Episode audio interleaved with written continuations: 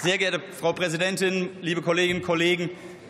Mein Kollege Martin Rabanus hat ja genau die äh, Aufgabe der Volkshochschulen in diesem Land beschrieben. Dem ist überhaupt nichts mehr hinzuzufügen. Die Vorrednerinnen hier ähm, aus dem demokratischen Spektrum haben sehr deutlich gemacht, wie das mit dem menschenverachtenden und segregistischen Ansatz war. Dem ist auch nichts mehr hinzuzufügen. Ich möchte hier nur noch mal zwei Zahlen in den Raum stellen. Es gibt in Deutschland 15.510 Grundschulen und 858 Volkshochschulen. Diese beiden Zahlen zeigen die Absurdität dieses Antrags.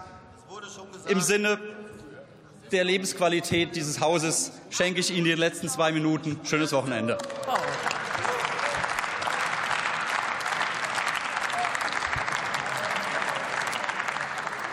Bei so einer langen Tagesordnung freuen wir uns am Freitagnachmittag über derlei Geschenke, glaube ich, alle.